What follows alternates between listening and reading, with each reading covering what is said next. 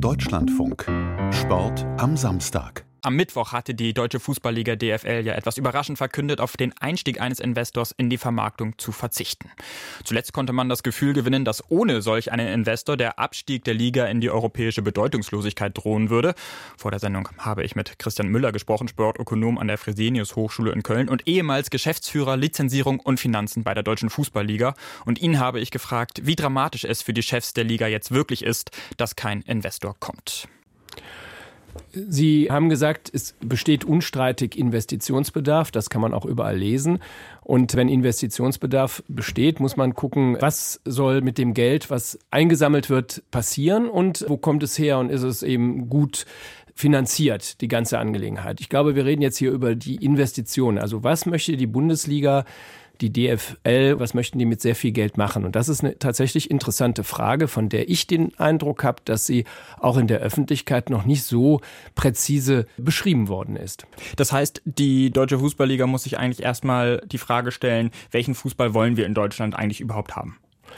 Die Frage kann sich natürlich die DFL auch stellen. Äh, wollen wir immer wieder denselben Meister haben, was ja in diesem Jahr möglicherweise nicht passieren wird?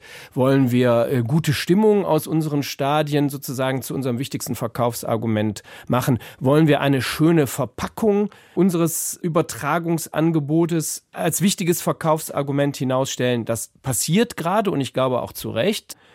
Die Frage ist eben bei Geschenken, kommt es auf die Verpackung an oder auf das, was verpackt worden ist? Und offensichtlich tut sich die Bundesliga noch ein bisschen schwer, sozusagen ähnlich attraktive Inhalte zu präsentieren wie zum Beispiel die Engländer. Denn die kriegen zehnmal mehr Geld im Ausland als die Bundesliga. Was müsste denn Deutschland bzw. die DFL machen, um den Inhalt attraktiver zu gestalten, um dann auf einer Liga mit zum Beispiel der Premier League oder spielen wir mal eine kleine Liga drunter äh, mit La Liga zu spielen?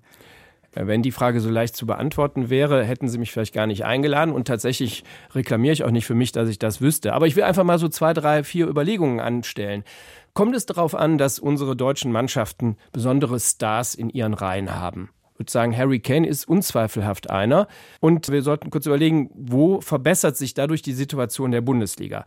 Kommt es darauf an, dass unser Wettbewerb in der Bundesliga spannend ist? Ja, elfmal wurde Bayern Meister, vielleicht dieses Jahr nicht. Aber verändert das tatsächlich etwas an dem Interesse bei einem Spiel zwischen Red Bull Leipzig und Hoffenheim in Kambodscha? Bin ich mir nicht sicher.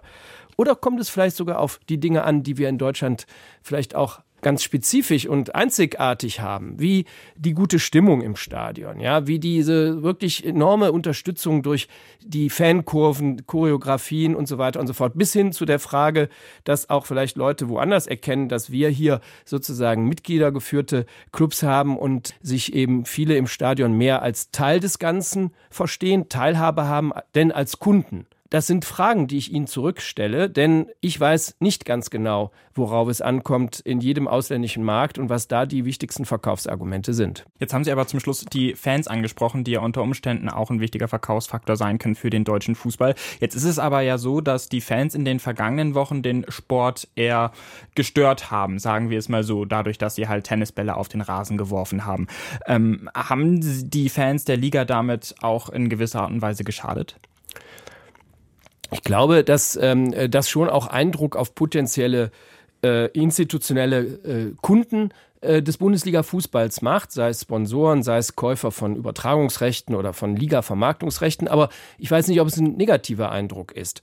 Ich finde, es kommt jetzt darauf an, dass die Fankurven erkennen, sie haben jetzt ein deutliches Signal gesendet. Es ist gehört worden. Sie haben eigentlich einen, einen unerwarteten Erfolg erzielt.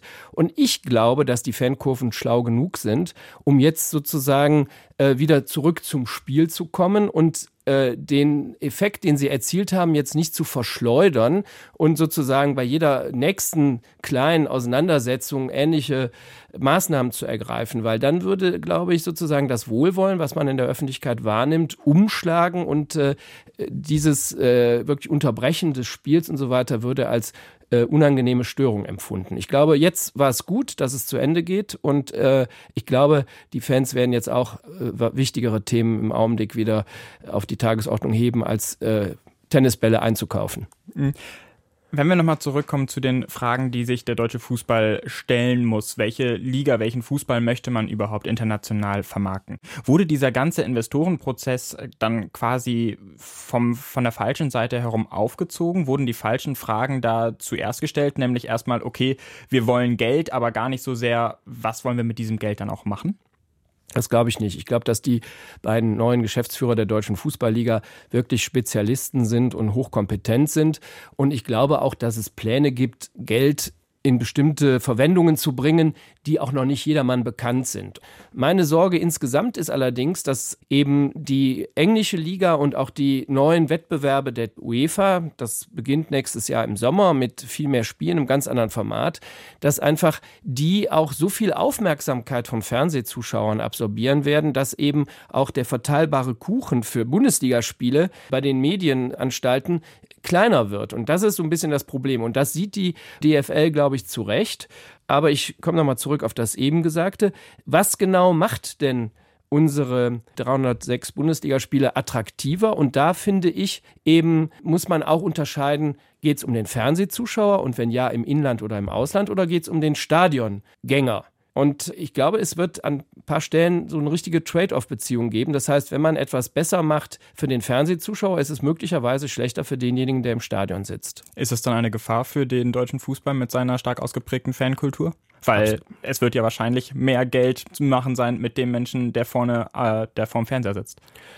Das stimmt, aber äh, wir sagen ja auch, dass, dass sozusagen die Stadionatmosphäre etwas ist, was auch das Produkt, sozusagen die Athletik der Spieler äh, anreichert und das sehe ich auch so. Und ähm, tatsächlich äh, wünsche ich mir als Fußballfan, der hier vor Ort einfach gerne ins Stadion geht und ein Bundesligaspiel sieht, Champions League-Spiele sehen wir in Köln nicht, der wünscht sich eben schon, dass es eben ein, äh, ein tolles Spiel dort ist und dass die Uhrzeiten stimmt, dass sozusagen auch ein bisschen die Ausgeglichenheit der Mannschaften, die auf dem Platz ist, dass das stimmt, das wünsche ich mir.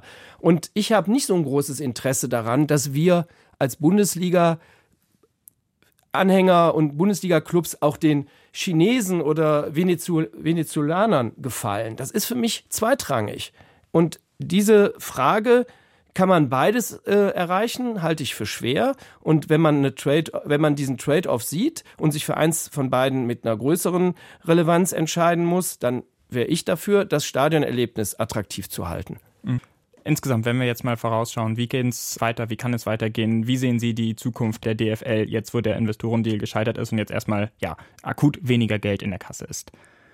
Ich finde wichtig, dass eben jetzt die 36 Clubvertreter sich sozusagen auch wieder gemeinsam um ein Vorankommen bemühen, dass diese Grabenbildung aufhört und dass man eben auch ein bisschen Selbstbewusstsein zeigt, denn wir haben in dieser Saison eine spannende Meisterschaft. Noch sind ja auch die meisten deutschen Clubs in den UEFA-Pokalen dabei. Ich finde, wir dürfen auch nicht uns sozusagen nur von diesen Zahlen beeindrucken lassen. Und tatsächlich bekommen die Spieler, die in England spielen, höhere Gehälter als die meisten Bundesligaspieler. Aber das sei ihnen gegönnt und wenn eben Leute nur wegen des Gehaltes eben, wir haben Global Sourcing, die Spieler gehen dahin, wo sie das meiste Geld verdienen können, das ist völlig okay. Wenn wir eben auch immer wieder Spieler nach England verlieren, dann ist das so ähnlich wie in der holländischen Liga, wo immer wieder Spieler an die Bundesliga verloren wurden. Das ist eben auch eine Sache. Man kann sozusagen nicht dafür sorgen, dass das Wasser den Berg hochfließt. Das heißt, die deutsche Fußballliga muss sich in Zukunft ja, deutlich machen, okay, wir spielen vielleicht nicht ganz in der gleichen Liga wie die Premier League, sondern vielleicht doch ein oder zwei darunter.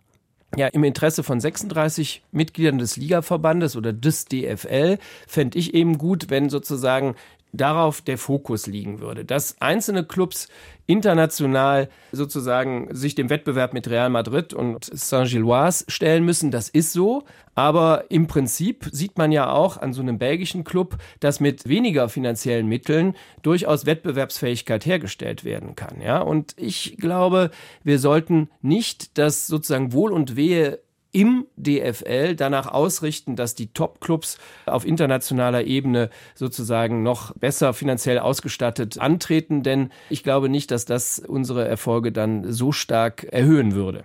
Sondern so ein bisschen der SC Freiburg der europäischen Ligen werden. Ein sehr sympathischer Verein, von vielen Menschen zumindest als sympathischer Verein wahrgenommen. Und das gleiche wäre dann sozusagen die DFL in den europäischen Ligen. Eine sympathische Liga, die sich noch auf die Werte wie Fannähe und so weiter beruft und ja, die anderen so ein bisschen den Kommerz machen lässt den Kommerz, der eben auch abschreckt. Also am Ende sollten wir nicht so tun, als wenn in der Bundesliga nicht auch irgendwie Geld eine große Rolle spielt. Mit drei Butterbroten gehen die Bundesligaspieler nicht nach Hause. Aber es ist, finde ich, eine positive und liebenswürdige Konstellation, dass auch gerade durch die Entscheidung der letzten Wochen auch ins Ausland transportiert werden kann, dass die Menschen im Stadion, dass die teilhaben und sogar gehört werden bei ganz essentiellen Fragen.